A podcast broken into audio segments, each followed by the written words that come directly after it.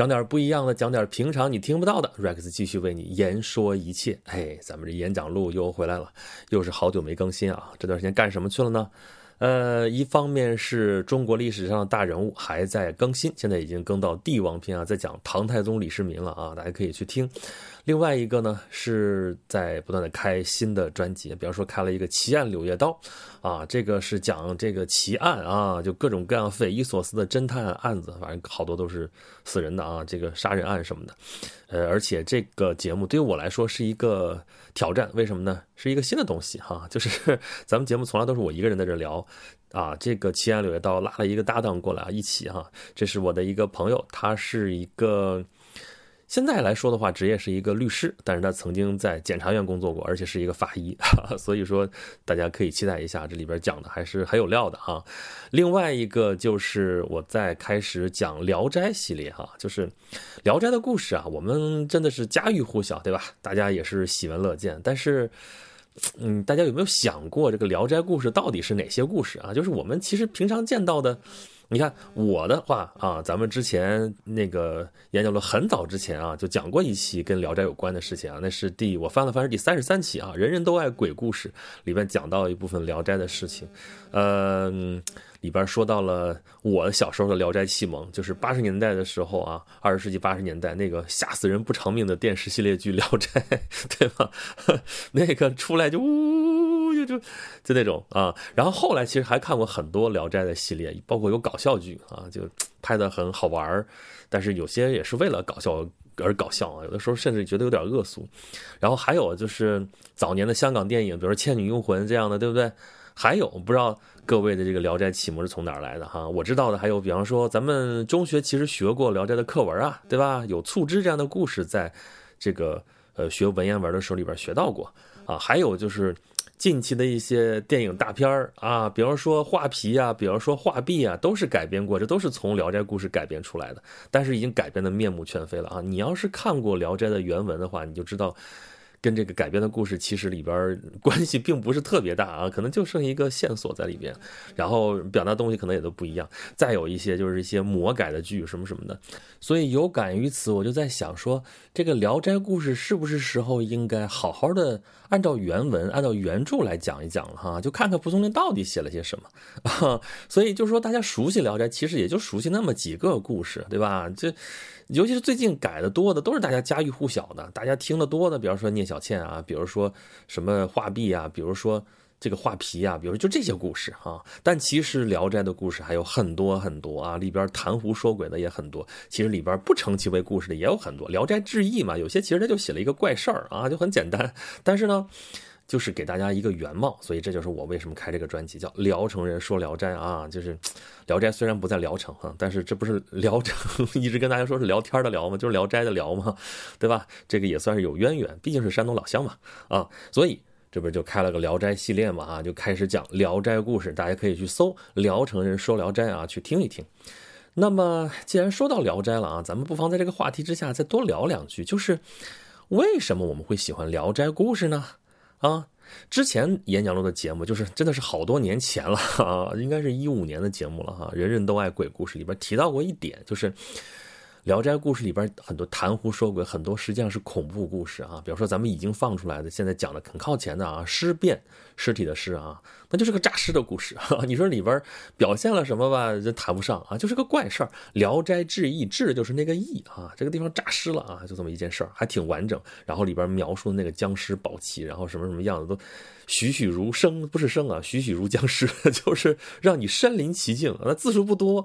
但是呢，那故事你看的时候就毛骨悚然啊！然后再给你讲讲。你想，我是说话都是这种口气的，但是很多，呃，朋友还跟我反映说，不行，听你这个晚上不能听，睡觉的时候 听这睡不着觉，怎么弄？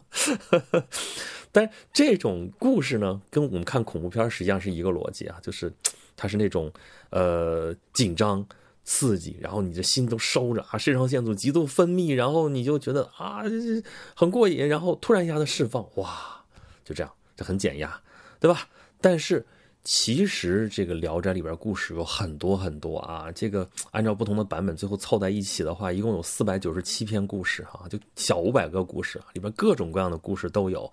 你看咱们前边说改编的那些影视剧，也是各种风格都有啊。恐怖只是其中一方面啊，啊，恐怖惊悚还有什么呢？奇幻啊，就是这个故事可能给你打开了一个瑰丽的世界，尤其是很多狐仙他们住的地方，尤其是很多啊这个神仙鬼怪他们那个世界啊，不只是恐怖，就又幽冥地府有的时候甚至都很可爱。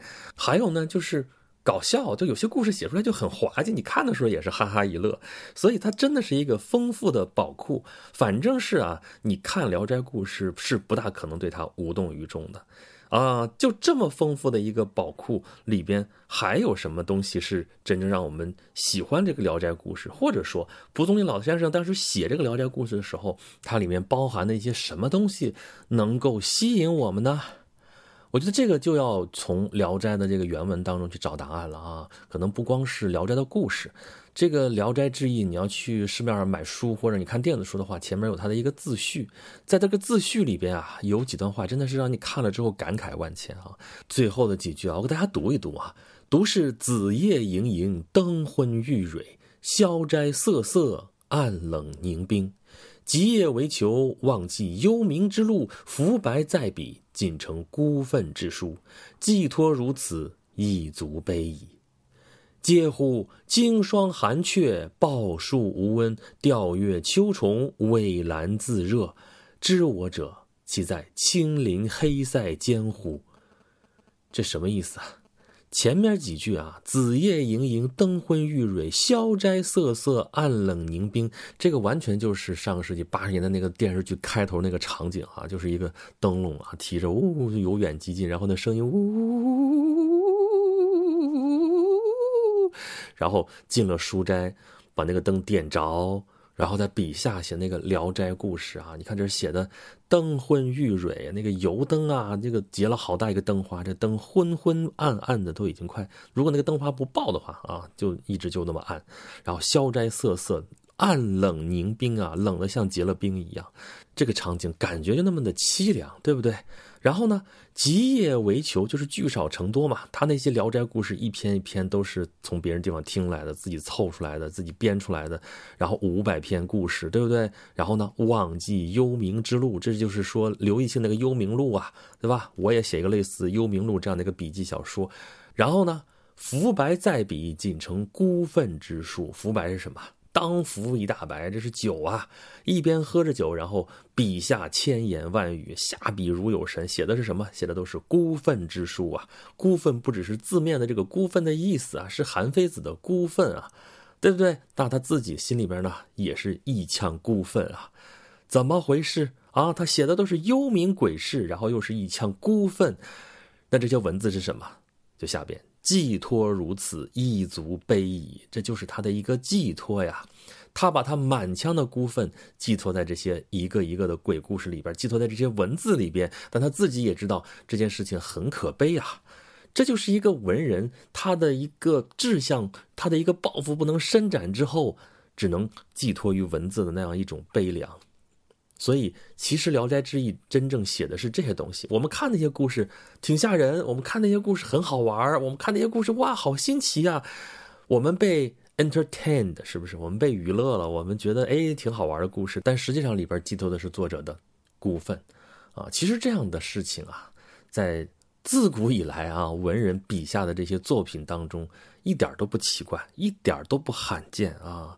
就是咱们之前演讲录里边还讲过，比方说四大名著里边讲《水浒》，说什么千古文人侠客梦，对吧？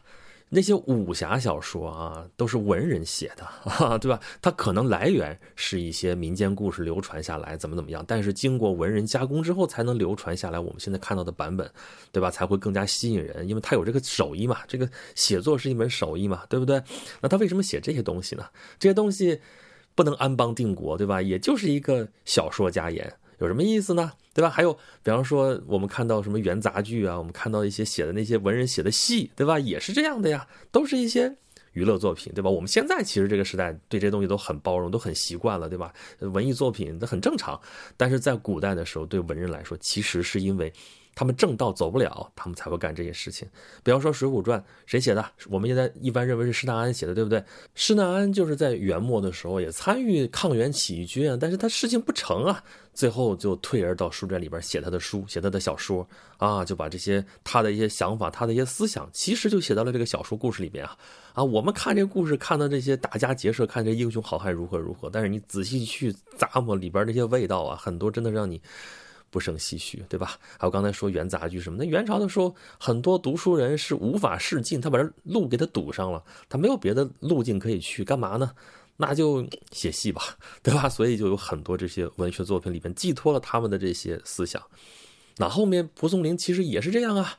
他本身是一个落地的秀才啊，他连举人都考不上，考到七十多岁都没考上，到七十多岁给他补了个贡生，他才当了几年官，然后很快就死了。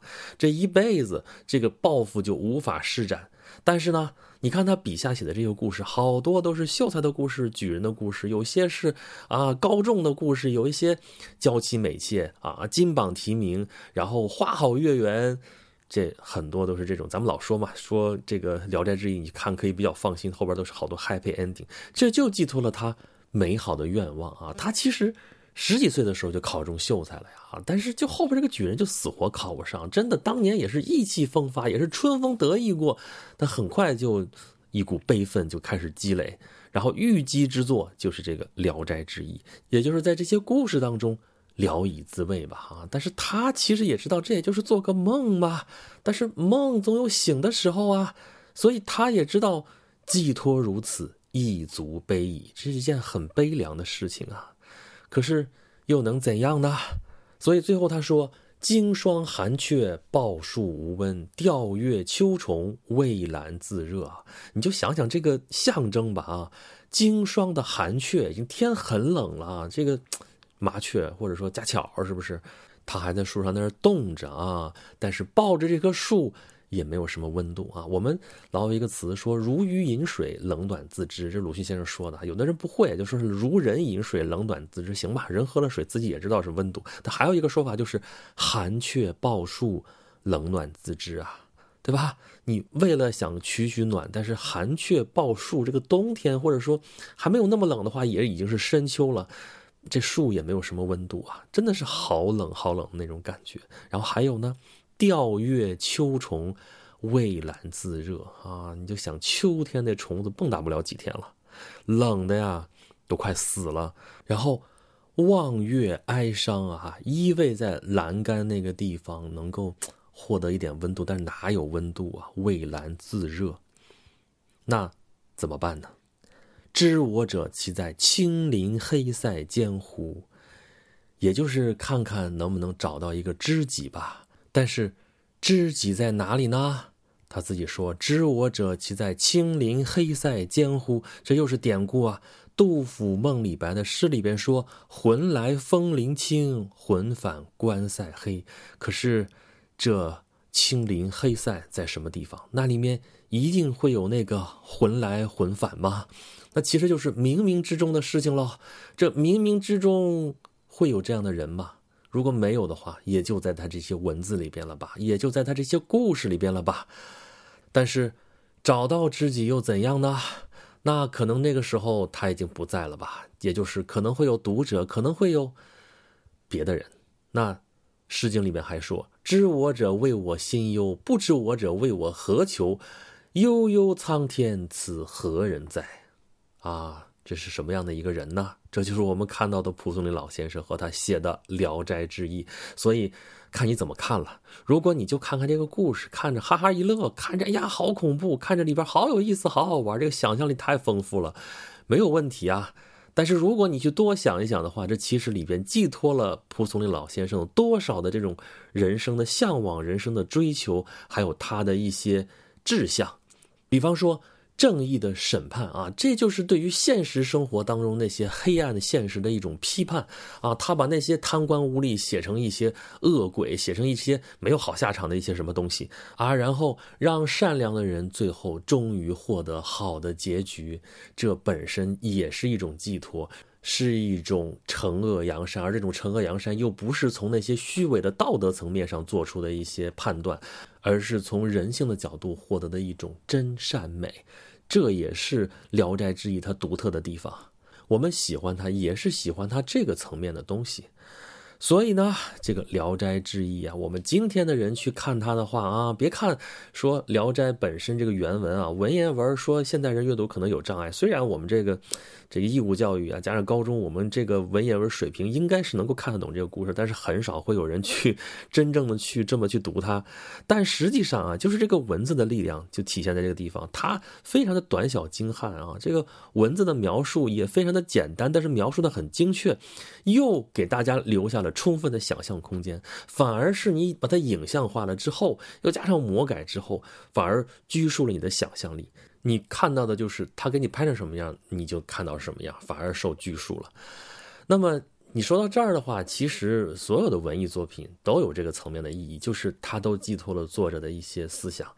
你就现在这些，比方说网文或者网络文学的这些作者，他们就跟说，我就给你写个故事，就写个好玩他们潜意识里边也会有他们的想法的投射啊，只不过可能他们自己都没有意识到这一点而已。比方说，啊，前些年是穿越小说，现在就无非都是爽文嘛。那为什么会写爽文呢？就让大家看着爽。那为什么要让大家看得爽呢？因为平常我们的生活当中很多不爽。